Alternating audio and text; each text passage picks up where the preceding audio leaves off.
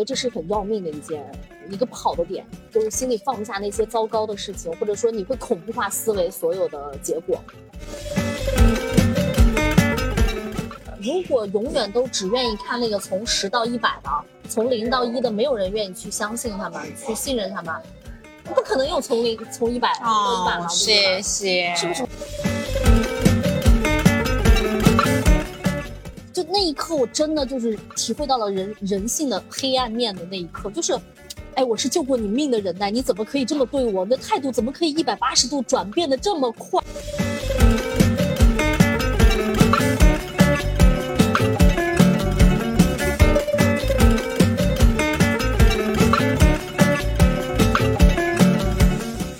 我是当小时，欢迎来到专注路径，期待结果，钱和流量，Hope Always 的搞钱搞流量系列访谈播客。啊，我觉得这个选题一定火，就是包括你做金钱教练，嗯，我觉得这个选题一定火。我我之所以觉得能做金钱教练，嗯，是因为我发现金钱的最终的核心的根源还是在原生家庭，因为我对原生家庭的这个自己的剖析和分析，我真的是花了好多年的精力去修复我自己的原生家庭，然后我发现真的是就是规律。当你跟父母的关系越能达成和解的时候，你金钱拿的会越顺利，然后跟其他人的关系会处理的更加的恰当一些。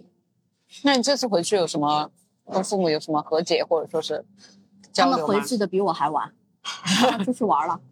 就是这样，这次回去告诉他们我不是谈恋爱了吗？嗯，谈恋爱这事儿，你想我有十多年没谈过恋爱了，就在整个铁树开花 在整个家族里面都炸锅了。啊，我去，我没，我靠，我我跟我哥说，我说哥我恋爱了，然后我二哥回了一句，我靠不容易啊，就是整个家族都觉得很震惊，是什么导致了我愿意去放开自己去谈一段恋爱？那跟今年那个上领导力的课，我觉得是有关系的。其实那个课程本身不是最重要的，重要的是我自己愿意去突破我自己的对点。对，因为我发现我的亲密关系一直是有卡点的，就是面对情感我会非常的自卑，而且那个自卑是潜意识里的，是我不自知的那种状态。所以你这次回去，你刚刚提到说你看到你的对方很自卑，是不是镜镜面的投射？嗯，不会，因为他的那种我看到他，但没有影响到我的情绪，就只有影响到我的情绪，我认为那才是我内心的反应。而我只是作为一个观察者去看他的时候，我就会觉得，嗯，确实，我就我从他身上能看到我曾经的影子。啊，就我以前为什么会那么的患得患失，啊、这个不可以，那个不应该，啊、就是他现在这种状态和意识下才导致的，而且是完全无意识的，他自己也不知道自己是那种状态。那很好啊，这个就是亲，就这个就是亲密关系所带来的力量，就是让你能够看从另外一个方向去观察以就静静前到自己。的看，就对是我会成为一个观察者，而不是参与者。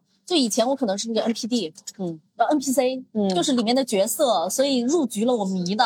现在我是一个观察员，所以哦，是原来这个角色下是这种状态，我有这种感受。其实这次回去，我会发现我的亲密关系的包容度和理解度比以前更高了。就以前按照活佛的想法，就是姑娘，你不要要求太高了啊，对，你要降低要求，你会很幸福的。我发现是的，就是当我开始没有要求的时候，爱情就来了。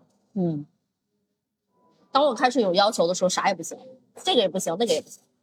那你换到金钱关系，我们选择机会的时候也是一样的，这个机会适合我，那个机会不适合我，所以你没有抓住机会，或者说你觉得老天不给你机会，全扯淡，是你自己不愿意要了。我是有这种感受。那你有什么行动呢？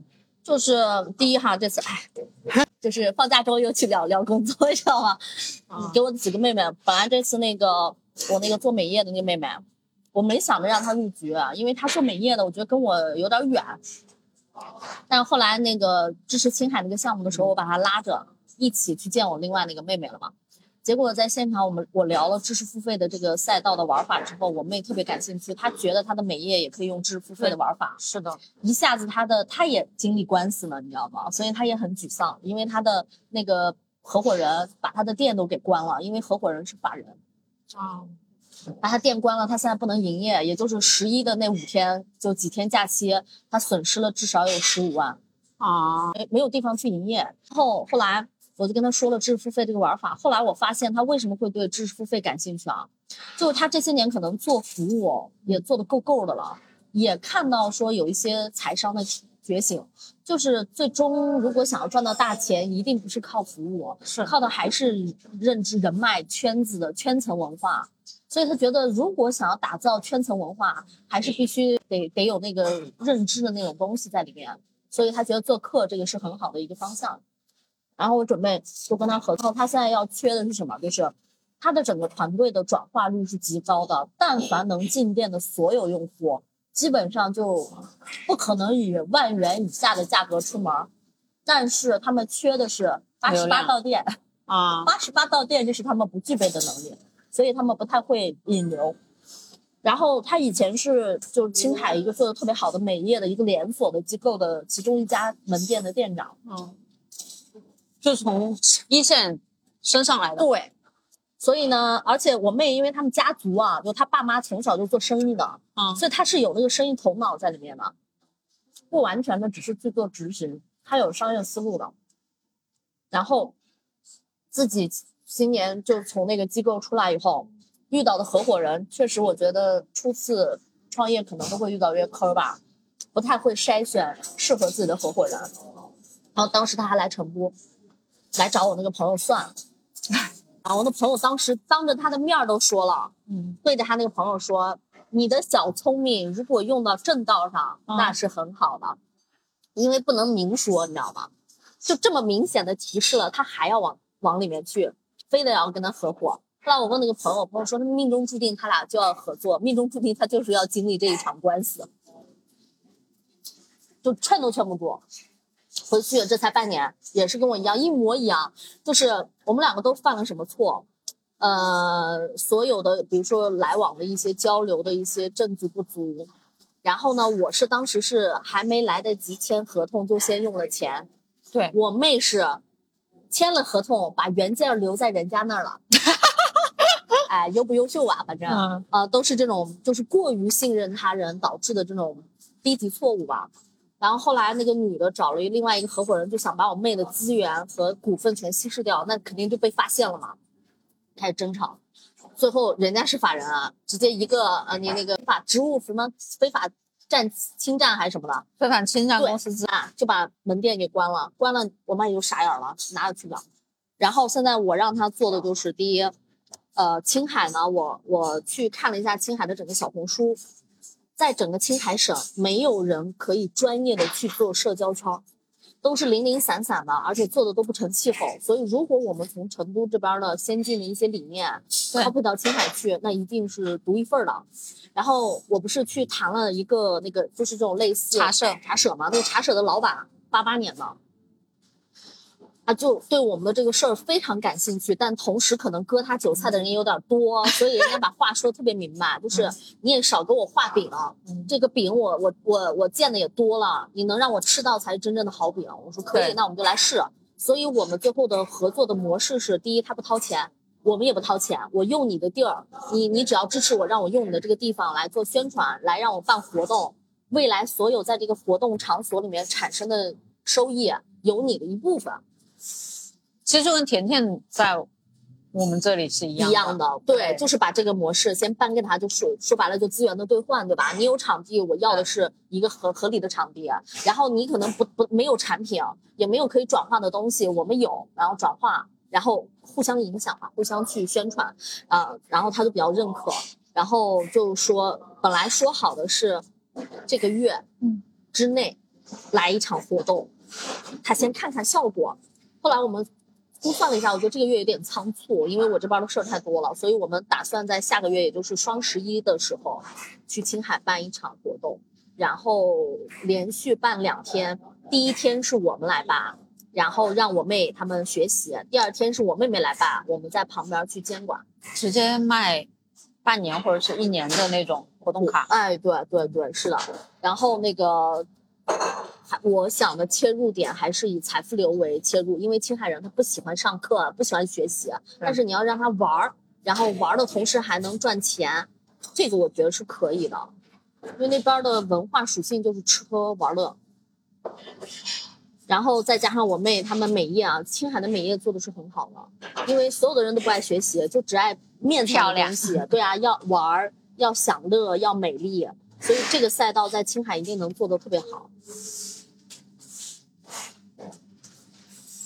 嗯，好吃，这个奶油确实不错。对你，你还可以尝一下这个，这个你拿的时候应该没有了，因为我把最后一块拿到了。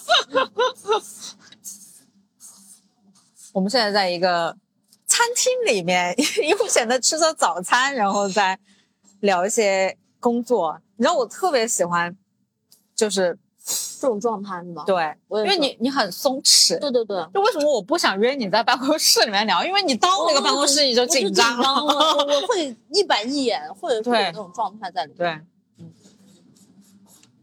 像这种就是啊，我们一边悠闲的，而且你会带入有钱人的状态，你有没有发现？就你只需要花几十块钱，你就能够享受到几千元的这种服务。可以的，可以的。就我是觉得现代人创业确实缺少的是这种心理状态 Yes 松弛感 Yes 都都是在紧绷的卷，而且是主动的卷，各种卷。就大家会怕自己停下来，你就会觉得很慌，就你不敢面对自己。因为你停下来空白的时候，你有事情做的时候，你去面对事；你在谈业务的时候，你跟人交流是面对人。你会觉得停下来的时候，对，为什么大家都太过于追求结果，而忽略了这个过程可以很松弛的去享受呢？只有当你享受这个过程的时候，你才能够创造出美好的体验。是的，嗯，我就是因为过年呃这个过节这几天把这事儿想通了，我一下子整个人就不一样了。是你的你的课程都出来了，我真的你不知道我过节。之前我很焦虑的，其实我对你这个事情，妈呀，我们都已经两快两个月了，什么进展都 没有。我说，啊，我说怎么办？怎么办？我要催他呢，还是不催他呢？就我，我又很不擅长做一个监工者，你知道吗？我只知道去点燃人家但。是我自己会对我自己批判，你知道吗？对，然后我会说啊，啊，我都答应当当了，明明是三号应该交这个作业的，明明是五号，我都没有做，我太糟糕了，我是一个失信的人，我会有这种脑子里面会有这种这种声音在批判我。后来我发现，就是另外一个声音叫做“去他妈的”。当我开始去他妈的时候，哦，没关系，只要我做出来就好了。对，然后我就开始做了。真的是，其实我跟你讲，创业者为什么焦虑，就是因为他一直在想，他就是不动，你知道吗？昨天我们见的一个老板，就是下午要介绍给你认识的那个也是，他就一直在纠结，我到底选 A 还是选 B？其实你不管选 A 选一个，还是选 B，你都能够得到一个很好的结果和进展。但是如果你停留在原地，你就一直在那个分岔路口那你就什么都没有，你内心就充满了焦虑。就是还有一种就是为什么我之前为什么课一直没做出来？其实我做课的速度是非常非常快的，我几乎在两个小时之内就可以把一本书翻转成一堂课，这个效率是极高的，对吧？对，但前提是什么？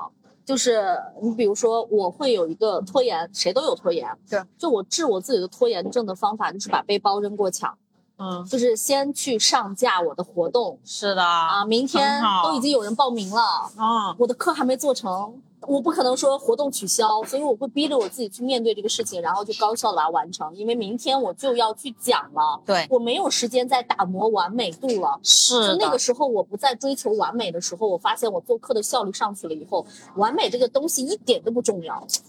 Deadline 才是第一生产力。啊，就是你，而且你第二天你因为带着那个松弛的状态去讲课的时候，就是你哪怕讲错了，你的学员都不会介意的，他反而会觉得你看我的老师，就是讲错了都那么笃定，就是 自信的源泉。你知道我听你的，就是你你后面今天昨天晚上发我的那两个，跟之前是改过的吗？还是顺着来的？呃改过的，就是呃我是完全听不出来，因为我之前的我也听了，然后你改过的我也听了，我就觉得，哎，是不是之前那个版本顺下来就是这个版本？你就是我一二三四五，六七八，因为我是嗯六个版本嘛，第一个是讲的原生家庭，然后是心态、情绪，然后底层逻辑，然后最后是那个、呃人际关系底层逻辑和那个行为习惯。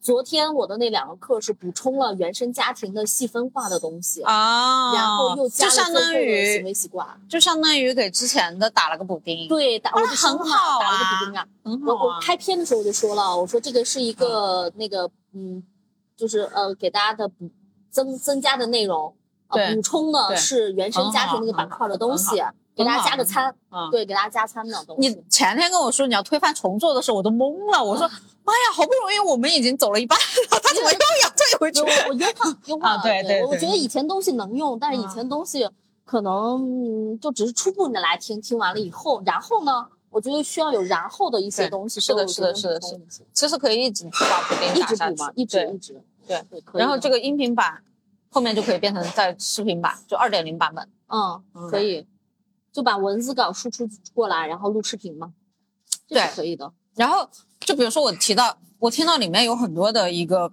概念性的东西啊，嗯，就是像那个，嗯，那个叫什么造书造造造课方法论，哦，造课方法论，它上面提到不是说案例嘛，嗯就是先是百分之五十的重视，嗯然后再是一个方法论，嗯，然后再是案例。因为很多人他是看方法论，他是 get 不到的，他要对对对，举案例。他要看案例来结合自己，要他要代入。对，所以我们的案例呢，周一出，为什嗯么？因为周一我跟团队组织了一场内部的团建，去我家涮火锅、撸猫，啊然后在这个过程中我会录像，然后让他们给我把买买家秀准备好，可以然后可以然后，他们说 OK，在那种氛围下，他们说嗯出来的东西可能会更好。对对对，我已经给大家嗯那个工作里面已经有了，每个人都有我看到了我看到了买家秀，对吧？看到了的，啊很好很好很好，我觉得这个这个确实是你的优势。嗯，就是你知道我协调，对，就很容易协调，我就会反正说啊，那我们就安排一个下午，每个人一个小时，把这个事情做了吧，然后就 就就是完成任务，打一个嗝。然后，因为我会发现，其实我现在内部的团队哈，嗯除了单单的主观能动性会非常强以外是，其他人是需要推得动的，并且他们没有太多的想法。那这个对于我来说，我其实是要激发他们的兴趣，激发他们对这件事的热爱度。一旦激发出来，他们自己会创造的。所以昨天秋秋给了我很大的惊喜。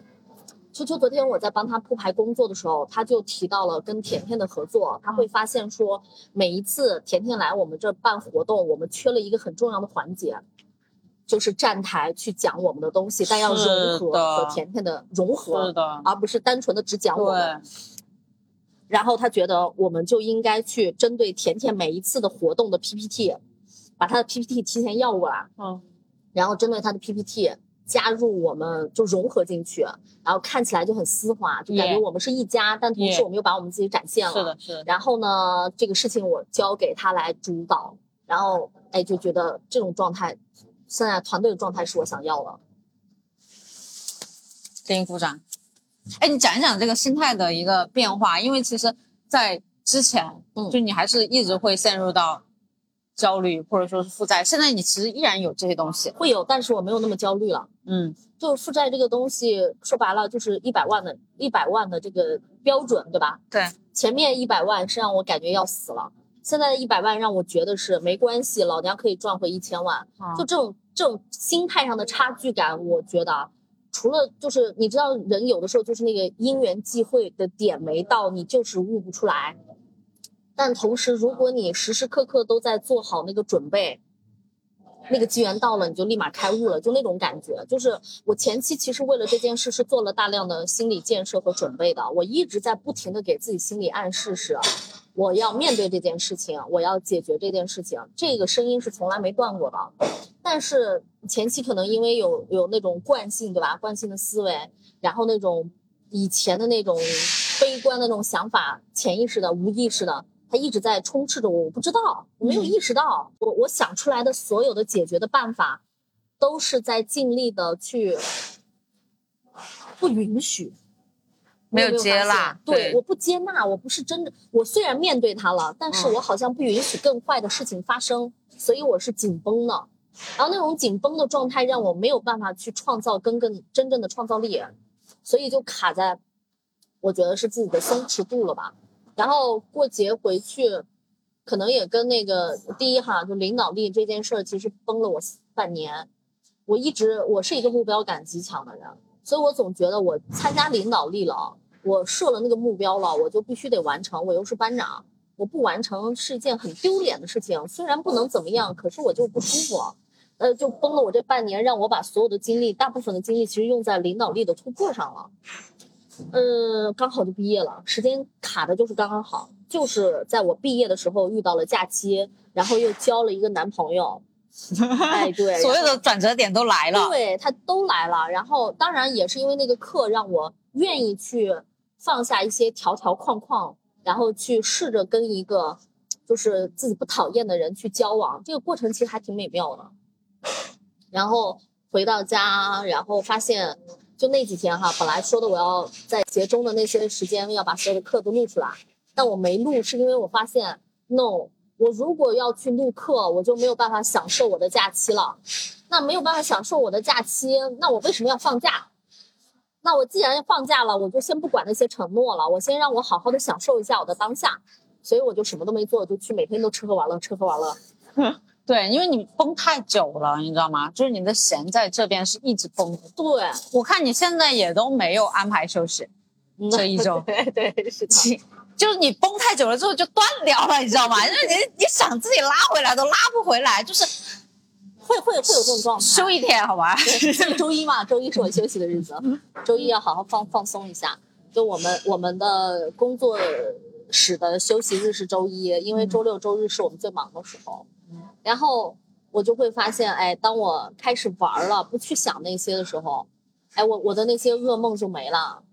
就我是真的会因为这些事做噩梦的人，就是心里放不下事儿。我觉得这是很要命的一件一个不好的点，就是心里放不下那些糟糕的事情，或者说你会恐怖化思维所有的结果，这是很正常的。就是如果你真的，你想一想啊，就昨天我们今天下午你要见的那个人，他没有负债，他有三十万存款，他还焦虑，他焦虑的头痛都秃了，头痛。然后身体不行，躯体化的反应。我之前也是，我之前就是，嗯，当时是赚钱的状态，我还不是赔钱的状态。但因为太累了，嗯，然后我又觉得压力很大，因为当时要囤一批货嘛，囤货然后卖出去，囤货又卖出去，然后我就觉得压力很大。然后每次上线之前我都要呕吐。就你但凡囤货，你就会先想到风险，对吗？是的，这个就是很正常的呀，就是只是说你如果说是你打怪，你打过一百万。的怪之后，你再去打三十万的怪，你就觉得很轻松了，你就不会再焦虑了。其实就是你说的这个事情上，给我一个最大的启发是我身边哈，嗯，我的第一次创业一七年的那个时候，我当时那个最重要的那个合伙人，现在是那个超有范儿的 CEO 嘛，嗯，他当时八百万的外债。八百万，你跟那三十万跟我一百万不是一个量级的。对，就是我每一次，其实在我遇到我这一百万的这个危机的时候，债务危机的时候，我都会想到他，我会想到人家现在过得好好的，没有因为当年的那八百万把自己击垮了，也没有因为当年那一百万公司就垮掉了，而是公司现在市值已经一千五百万了，他也成功的变现了，人家过得比谁都好，那我为啥不能？就想到这儿的时候，我就会松弛 一下，知道有上上面有个比较了，就觉得嗯，那那其实不算个事儿，对，会会有这种心理给自己的安慰吧。因为你见过，嗯，而且我也去问过他，就是我出了这个一百万的这个危机的这个事件之后，我第一时间先去找了他，因为我身边没有任何一个人有过类似的经历，只有他，是的，只有他，所以我第一时间去找了他。然后我把这个事情给他讲了以后，我发现他无比的淡定。那一刻，我其实能看到他身上为什么会淡定，因为他遇到过这个事儿，他过来了，他扛过来了。是的。所以他扛过来了以后，他会说屁都不是。然后他就告诉我，其实这个事情很简单，就是你既然能遇到第一个信任你的资方，无论他是不是专业的，或者他是不是冲动的都不重要，重要的是你已经具备融资的能力了。你无非就是再重新起步，再去找新的资方，再去让他加入你而已。而这件事情本身是，不是一个高难度了，因为你已经完成了，你已经从零到一了。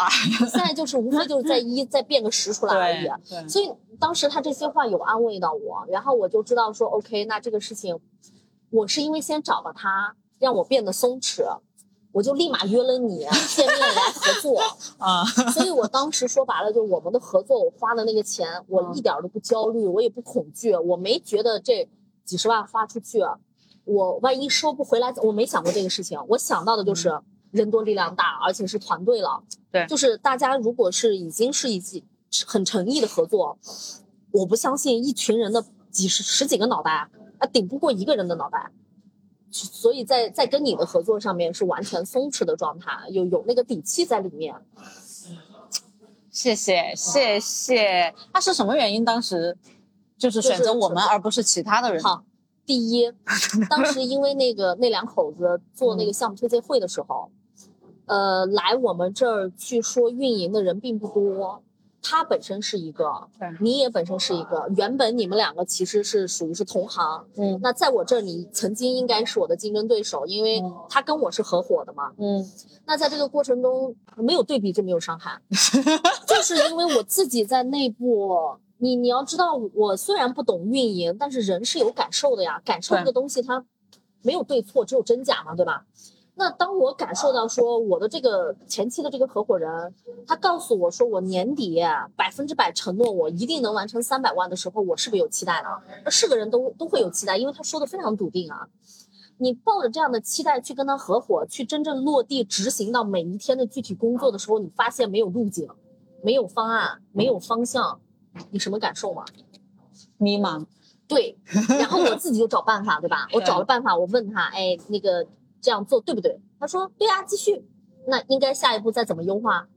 看结果喽。你先做，做完了我看数据，看完数据我给你分析。OK，我就去直播，直播了一个月就没有个结果，我的心态崩了，所以就吵架，吵架，吵架。后来发现假的就是假的，呃，遇到了坑了，我才知道原来真正的运营。不是这个样子的，对，真正懂运营的人不应该说出这样的话，对他应该是直接给到我一些具体的落地执行的方案，这个才是靠谱的。但前期我没有看到这个，我只看到了一个饼，那跟我自己的贪念肯定也有关系嘛，对吧？想走捷径啦，想快速成功啊，等等的。然后后来。跟你聊了，你你其实我跟你的合作，你要知道那时候我们已经见了三次面了，才三次而已啊！但是这三次每一次我都是带着观察，对，和带着对比去去看你的。第一次是因为在财富流的那个活动上，你是唯一一个进入顺流层的人，对，因为我自己玩财富流，我非常知道，就是但凡能进入顺流层，而且没有人就不作弊的情况下，那一定是因为你的财商是通的。一个财商通的人，就意味着你拿到结果了。所以，当你去说你自己的那些经历的时候，我是信任的。嗯，因因为有些东西，它它它它造不了假呀。你说玩玩个游戏，还有那剩下的五个人跟你又不认识，你怎么带动他们？所以那玩意儿造不了假，真的就是真的。这是第一，给了我一个初步的信任，是你是一个拿到结果财商是通的人。第二就是游戏玩完的当天。你立马就开开干了，这件事其实给了我很大的触动，是我本身就是一个目标感极强的人。哎，我就是这才是做事儿的人，这才是应该是一个老板做生意的状态，就是随时随刻都有那个商业敏感度。我在那个谁的身上是没有看到了，嗯，在他身上是没有这种东西，他更多的是理想化的、理想化的一些东西，不是实际的落地的。所以，一个是务实者，一个是实理想主义者。是最大的差感感受的差别，然后第二次见面就是你约我来我们工作室嘛，嗯，当时我记得是下雨，哎，对，下着雨啊，但那时候你有没有觉得我那天的状态也不是很好？对，我那天说话的声音的调就力气都不足，但是有一种强装要，就是外强中干的那种感觉，因为我不想让别人知道我很难受啊，或者我的力量很，就我现在很不好，我不想让别人知道，因为。就是我我会这样，就是当我不了解你或者你不了解我的时候，我为什么要让你看到我最脆弱的样子？装我也得装的很坚强，对吧？嗯，那种状态。那现在回想过来，那时候状态是非常就是强强撑了。对，因为那个时候我我的内部已经在每一天都在各种内内争内斗，然后在不断的打压我、否定我，让我觉得我是一个很糟糕的领导者。这个事情真的消耗了我很久。然后那天聊完以后，呃。我不知道为什么，我就觉啊，对我不是问了你们的价格吗？当时你就给我报价了。嗯，报完价你非常坦诚的告诉我，就是那个坦诚让我看到了说，啊，这个才是靠谱的，没有那些虚头巴脑的东西。因为你当时说了一句话，你说，嗯，每次有的时候我们一报这个价格会会吓走很多用户，因为他们觉得价格太高了。对。其实一般很多就是不笃定的人，他不会说这种话的，因为这个是不好的现象嘛。一般都是就就中国人都会有一种状态，报喜不报忧，跟尤其跟陌生人或者说嗯关系不熟的人面前，呃，都要尽量说好了。那这句话让我看到说，哎，这还蛮实诚的，就说的还挺挺挺实在的，确实是这个样子。要要谁突然听到一个几十万的报价，谁不觉得贵嘛？会吓走一群人，这才是正常的现象。所以这个我就让我觉得你们很坦诚。然后紧接着我们就跟他们就就彻底的就分开了嘛。分开了以后，我的我的危机就来了。我这个人就是危机来了，我你说我怕吗？我不怕事儿。反正从小到大我，我的挫折还蛮多的，学业上的、工作上的、创业上的就没少过。命格里就是一个大起大落的人，唯独少了感情上的。太惨了。然后你如果感情上面失意，你事业上面说不定会得意哦，宝贝。能 能干什么啊、没办法，因为我所有的劫难都在感情宫。啊？就命格里定好了。然后后来我说不行，我说我现在唯一要解决我当下困境的问题，就是要找到专业的团队，去给他们报以最诚挚的合作关系，然后帮我盘活我自己。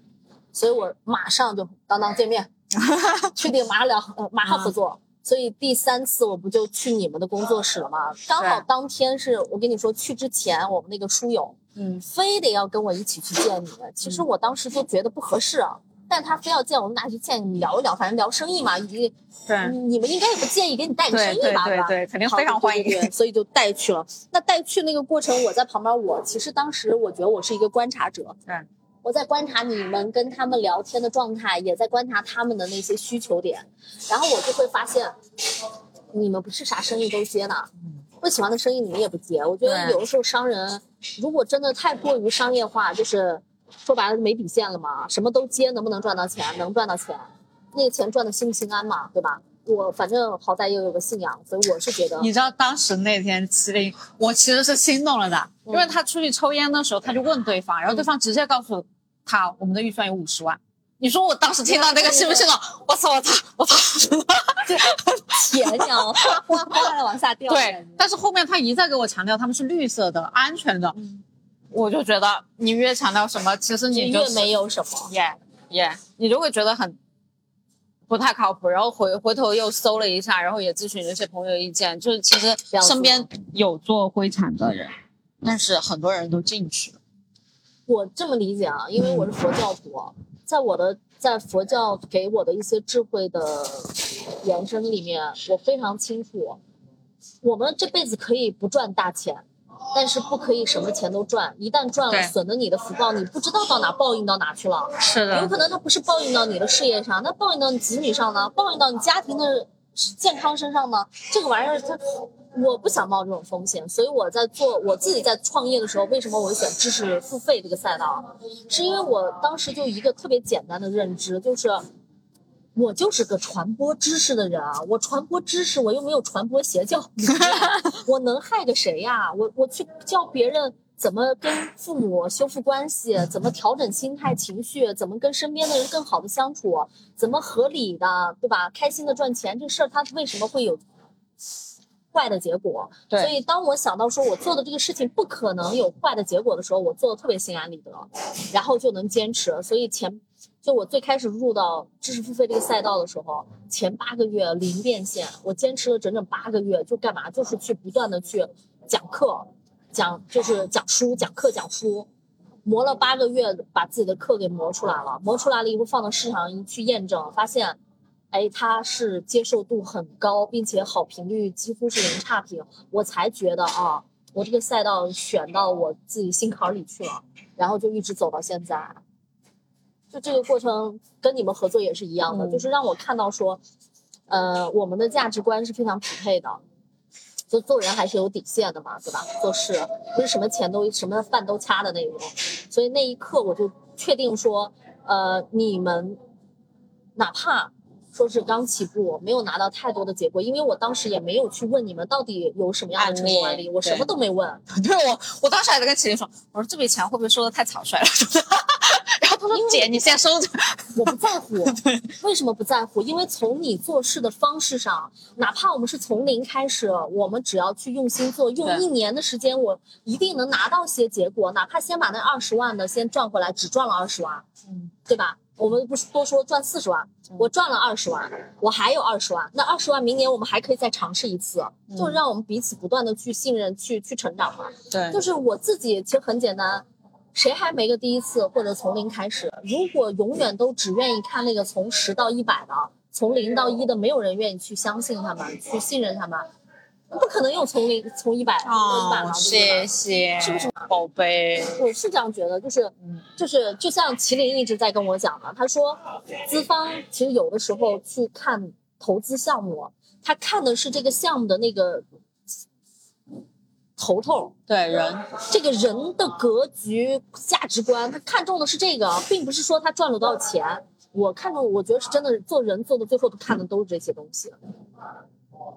所以我当时没有问说你你给我准备一下你的什么成功案例啊、数据，让我先瞅一瞅。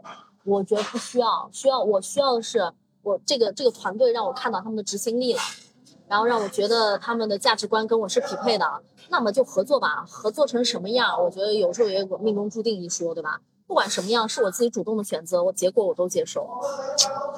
太好了，就包括我的资方，我我也是这样想的。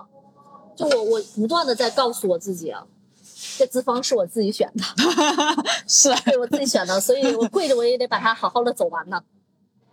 我也所以从他开始不愿意信任我，到现在闹成这个样子，我一句重话都没跟他讲过，一句攻击他或者说是去去抨击他的话，一句都没讲过。就是无论他怎么骂我，把我骂的跟就说白了就骂的跟不是人一样嘛，我都听着受着就行了。但是那种痛苦确实挺难受的，因为谁还愿意自己被被那种恶意的揣测？我守住了我自己的底线，然后我会觉得说，其实这种哈、就我的善念，你你不知道未来在什么地方它会让我开花结果，那也挺好的。反正我是非常信因果的，我非常信因果。现在你的就是这个欠债已经是你的最低谷了，后面每一步都是往上走的。我也是这样想的，因为除非我的贪念又起，对，除非贪念又起，它可能会让你再砸下来一个什么东西让你清醒一下。但至少我现在是没有那种贪念的想法了，就觉得第一，我的团队能不散掉，对吧？每一个人能够正常的养活自己，每一年我们有正常的正常的利润盈利就可以了。这个小小的工作室维持下去，帮更多的人去提升认知，赚到钱啊，幸福、健康、财富嘛，得到，我觉得就很，我就特别满足了。野心也还是有的，所以明天那个课就是我们录的那个课的线下版吗？哪个？就你说明天的课就要开始了。明天的课嗯，是吗？你刚刚说，你刚刚说你，哎，那你这个课你准备怎么去销售呢？哦，这个课是这样，是我我下一周下一周线下我弄到周四了，我不是在小红书上也发布了那个活动了嘛？是在十九号，十九号的下午两点，然后先是线下内测，就是招一些陌生的书友，然后我们内部的人先听一下，整个听完我的整个框架的讲解，然后再来不断的优化。就是我要开始挨个试了，下一周四是原生家庭，然后周五可能就是心态管理，就一整周嘛，对，六个系列嘛，全部都走一遍。我是这么想的。可以。你你再继续讲讲你低风险创业。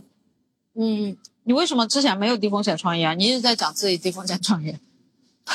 就很可笑是，我一七年的时候，我们三个人起家，嗯当时就三个人，然后我是负责整个公司的市场的推广，然后什么各种内部的很多杂的事情都是我，然后那个 CEO 就负责链接各种各样的资源嘛，然后那个剩下那个小伙伴就是负责销售，啊，我们三个人组，结果一七年开始创业，到了一八年年底，我们大概就差不多几百万就没了，家底儿全没了，CEO 该借的钱，该去银行贷的钱，全部想过办法了，没有钱可以发员工工资了，那个时候公司三十个人，然后后来就我把我自己的房子抵押，已经抵押第二轮了是吧？是啊，抵押，然后拿出来了五十万。结果你知道，我人生中创业给我的第一个认知是，妈的，创业可以这么烧钱的吗？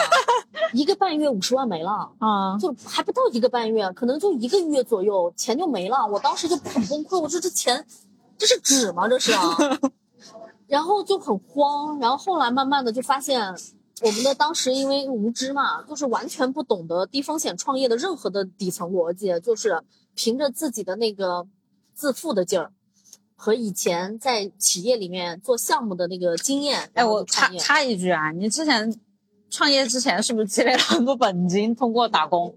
嗯，是的，啊所以才让我们那么自负啊，啊，就觉得老娘打工都能赚这么多，创业应该能赚更多。对，那时候就想着老娘打工能赚八十万，创业就能赚八百万，可 不可笑人啊？有多大胆？地有多大产？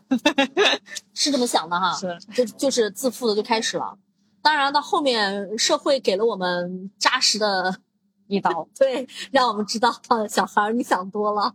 然后后来我们就发现，第一是变现的模式不太好，因为以嗯前在做项目的时候，更多的是接触的是政府嘛，对，所以我们更多的资金也个人的项目钱没那么好收啊，所以前期哎我们自己的本金花掉了以后，没有回馈给公司的利润的时候，没有钱了，资金链断掉了，就开始不停的找投资机构，找找老板来投我们，找到了，然后当时找到的第一个老板给我们投了一百五十万，过了可能没半年就闹翻了，就要收回这一百五十万。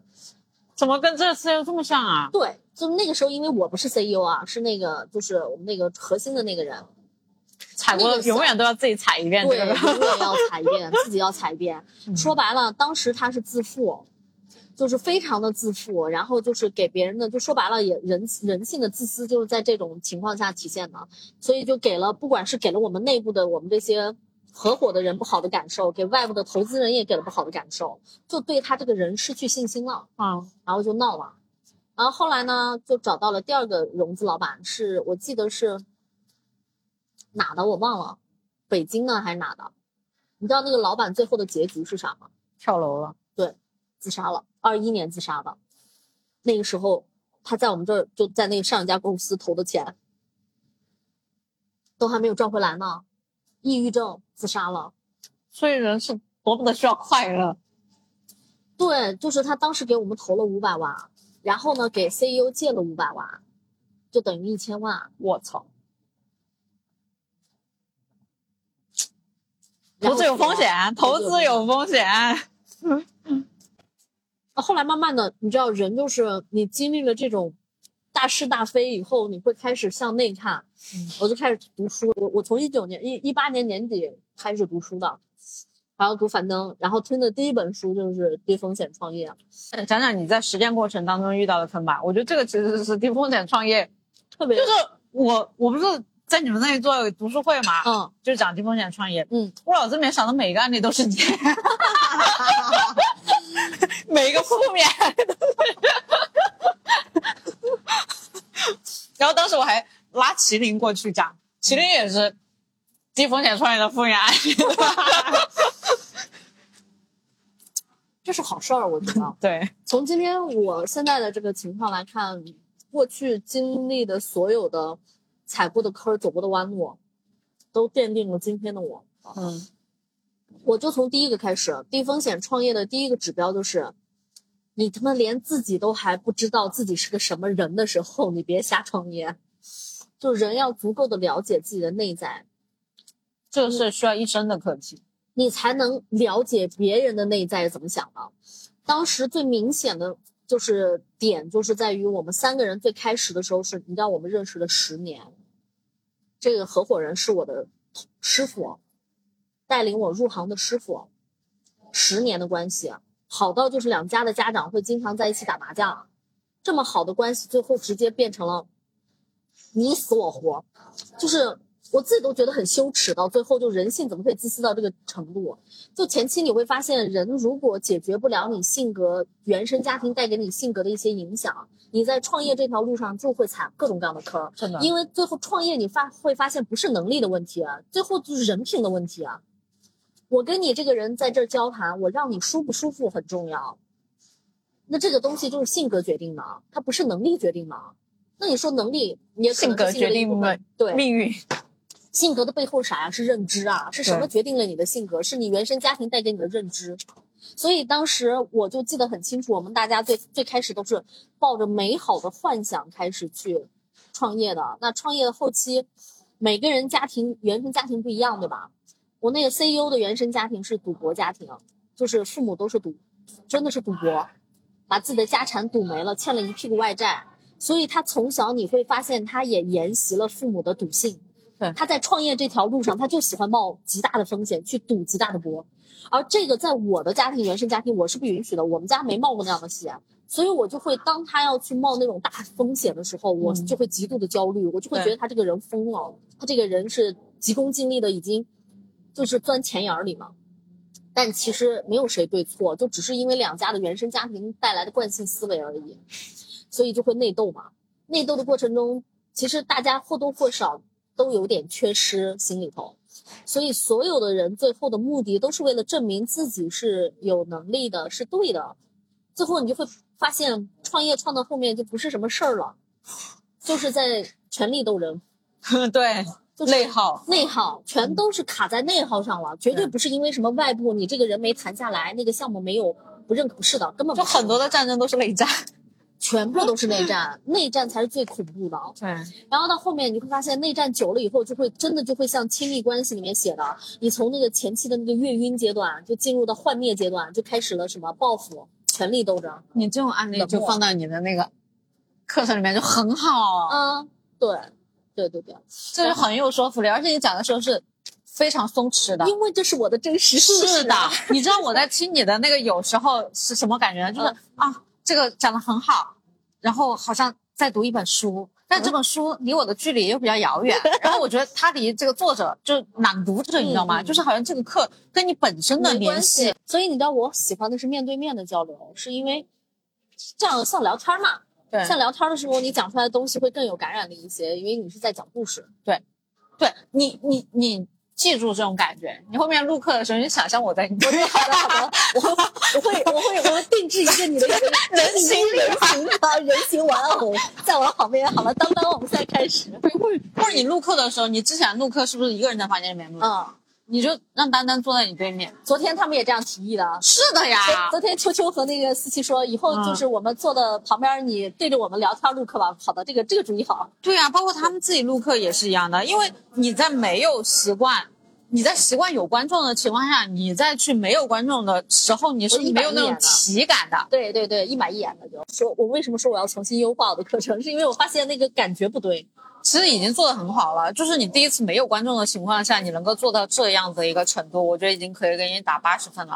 啊八十分啊！真的 我对这个真的，真的，真的，真的，真的，就从一到一一百啊，嗯我觉得就是第一次做这种能够做到这种程度，就已经很好了。就起点很高，因为你线下是讲讲了有一百多、两百场，嗯，对，这个积累是骗不了人的，这个经验是一定是每每一步都算数的。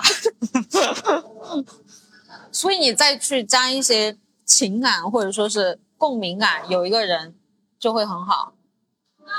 可以的。其实我已经听出了，就是像张德芬那种感觉。为什么我说你可以走他那条路？因为张德芬就是离婚离了 很多几次啊，然后但是讲亲密关系，你就可以讲你创业书。我都创业了很多次，就踩踩了 N 个坑，到现在为止还在踩坑。对我认为这就是我最宝贵的财富，是的呀，是这样子。尤其是低风险创业这件事情上，因为我当时你想啊，我我当时是把我所有的积蓄在赔到项目上之后没有了吧，嗯。积累的那些年，对于一个女生哎，那你最后你最后五十万的房贷是怎么还上的呢？没还上？是这样，因为当时嗯这个钱是我借给了 CEO 的，啊，他因为他当时在给我打感情牌嘛，而且我们会觉得，你知道，创业人是有一种惺惺相惜。情怀在里面，就是觉得这个公司他就跟我生了一个小孩儿一样，我眼睁睁的看着一个小孩死掉，我心里不可能接受。那你现在接受了吗？现在能接受这个事情吗？我能啊，我因为我人在，我就可以东山再起。你可以多生几个。对对，我就无非就重新再来一遍了，再受一次苦了，再走一遍路了。我就是因为走过那个坑，我才有那种概念。然后当时借给他以后，我跟你讲人性有多么的现实。因为当时我也很自负，我就觉得我给你借了五十万，所以老娘是救你命的人。嗯所以我跟 CEO 讲话的时候就没大没小的，啊失去了那种上下级的那种关系在里面。他在外人面前没有面子了，他会恨我，而我觉得我救了你的命，你没资格恨我，然后导致这个钱不是一个月左右就花完了吗？一个月前他愿意忍受我，一个月花完之后立马就是，你他妈的是谁呀？我要马上把你干掉！就那一刻，我真的就是体会到了人人性的黑暗面的那一刻，就是，哎，我是救过你命的人呐，你怎么可以这么对我？你的态度怎么可以一百八十度转变的这么快？就因为钱花完了。所以那时候心里是极度失衡的，然后我也开始从那个时候迷茫，就是我我就在想，我到底适不适合干这一行？我适不适合做这个岗位？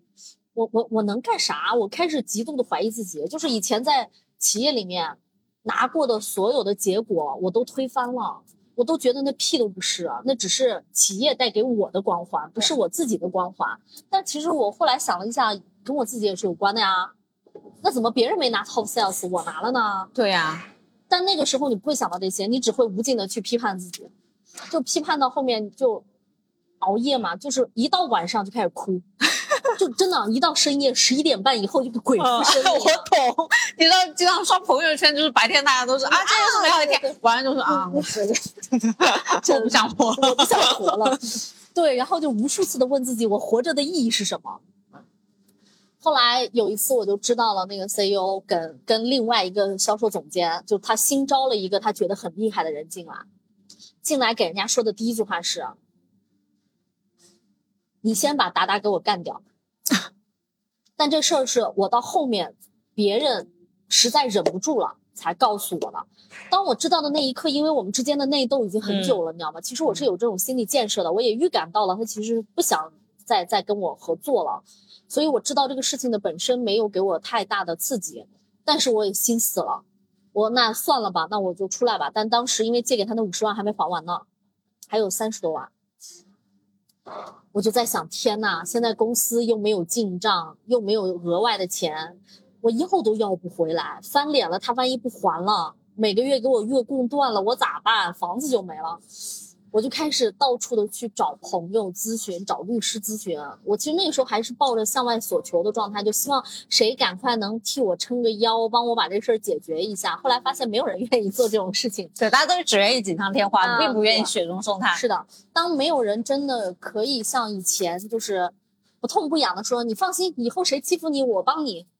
真正让帮的时候，对不起，我这个事儿我做不了，我不想得罪人，对吧？人你会间看清醒。对，你会看清楚哦，你他妈自己选的路，你得自己跪着把它走完。所以我就后来我就自己真的逼着自己去面对这个事情。我甚至我跟你讲，我是一个以前是一个极其没有心眼儿的人，就是我完全不懂得用任何的手段，我的情绪永远都写在我的表面，就是让你知道我开心我不开心。结果那个时候，我为了让自己把这几十万要回来，我学会了偷偷的录音、套话，各种各样的技巧，然后威威逼利诱等方式，把钱要回来了。但同时，他欠我的十几万的工资我没要，股份我也没要，我放弃了。然后我就出来了。出来了以后，我就进了职场了嘛，然后去腾讯待了一年。然后那一年我仍然觉得很焦虑，是因为刚好那个关卡是我三十三岁的时候，嗯，就是离三十五岁什么大厂裁员的、还有两年的时间。但是你腾讯做的是什么啦？我做的是互联网医疗，啊，还是销售的岗位嘛，去拓拓展市场嘛。嗯，做的那个时候全国各地的飞，最远的飞到了延边，然后那个时候还是疫情，然后飞到延边，结果在人家的那个一个什么碑前立了一下，结果我的那个你知道，就当时的那个那个显示的那个二维码，它的地址嗯，变成了朝鲜，啊我都变红了，把我吓惨了，我差点回不来了。然后后来待的那一年，我就会发现，在互联网它其实也更卷，对就企业没有比创业更好，两种一样的不一样，它是一样的，都是要面对这些压力的。对但是看你怎么想，但是他吃的苦是不一样的。你你去上班，你吃的就眼是色的苦嘛。耶你朝九晚五，你必须没有自由的苦。你出来创业，你自由了，但是你嗯还是一样去面对这些甲方。对，假如你的身边有人对今天聊的话题感兴趣的话，推荐你把今天的节目分享给他。感谢你的关注点赞，你的支持就是这个节目每周一更新的最大动力。如果有什么改进建议的评论的话，欢迎留言给我，我都会一一改进的。